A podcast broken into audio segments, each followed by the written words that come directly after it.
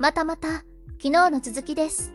ドイツ語考察、3日目です。やっと、チャット GPT でドイツ語習得するめどがつきましたので、ドイツ語学習の新たなスタートをする決心をしました。これまでのチャット GPT の動きと、ドイツ語習得に関係する機能を時系列にまとめてみました。2023年5月18日、OpenAI が iPhone 向けのチャット GPT アプリを導入しました。この時点では、チャット GPT はテキスト情報しかありませんでした。スマホやブラウザの機能で音声読み上げはできましたが、チャット GPT からの音声表現はできませんでした。ということで、会話練習はまだ無理な状態。2023年9月25日、GPT-4V、ビジョンが公開されました。この日、OpenAI は GPT-4V の API アクセスも発表しました。これにより、ユーザーは音声機能と画像入力を分析する機能を使えるようになりました。確か、この後数日で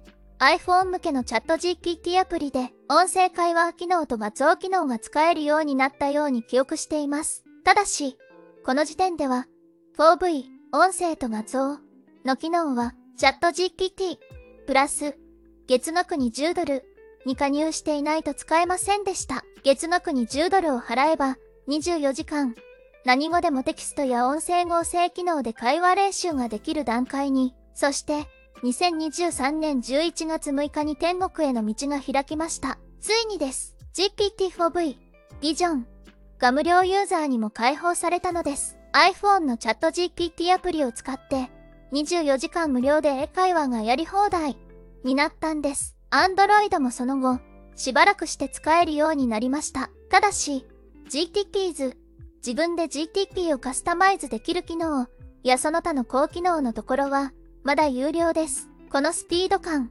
どうでしょうか ?2023 年11月6日は AI 業界にとって歴史的な日となりました。この日に OPNAI が発表した主な機能は以下の通りです。GPT-4V API 画像入力を分析する機能が API として提供開始 GPT's ストア OpenAI のモデルを活用したアプリケーションやツールを提供することを発表。高度なインストラクションフォロー。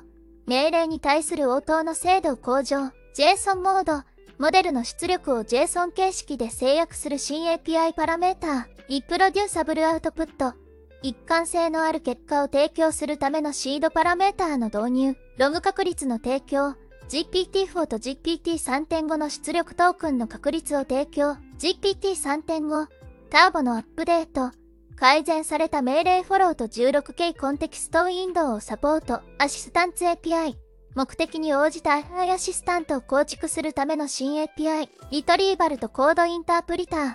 関連情報の取得とコード実行環境の提供。非エンジニアの私にはこの中の一部しか理解できませんが、とにかく、これからのマルチモーダルの時代に向けて、GPT-4V と GTPs の動きには、今後も注目が必要ということはわかります。私たちは、いずれ音声と画像の機能が無料開放されるという情報は、GPT-4V が登場した時から得ていました。でも、無料になってから始めるよりも、他にもたくさんの文章要約や翻訳やその他の高度な機能も使えますし、どうせやるならと有料課金して知っておきたいと思い、今まで色々なテストをしてきました。ですが、肝心なドイツ語は初心者なので、文法チェックをしてくれる機能はある、と聞いても、それがどこまで正しくチェックしてもらえるのか、私には確認できないので、結局使えませんでした。それが、昨日、見つけた動画でクリアになったんです。英語の先生が、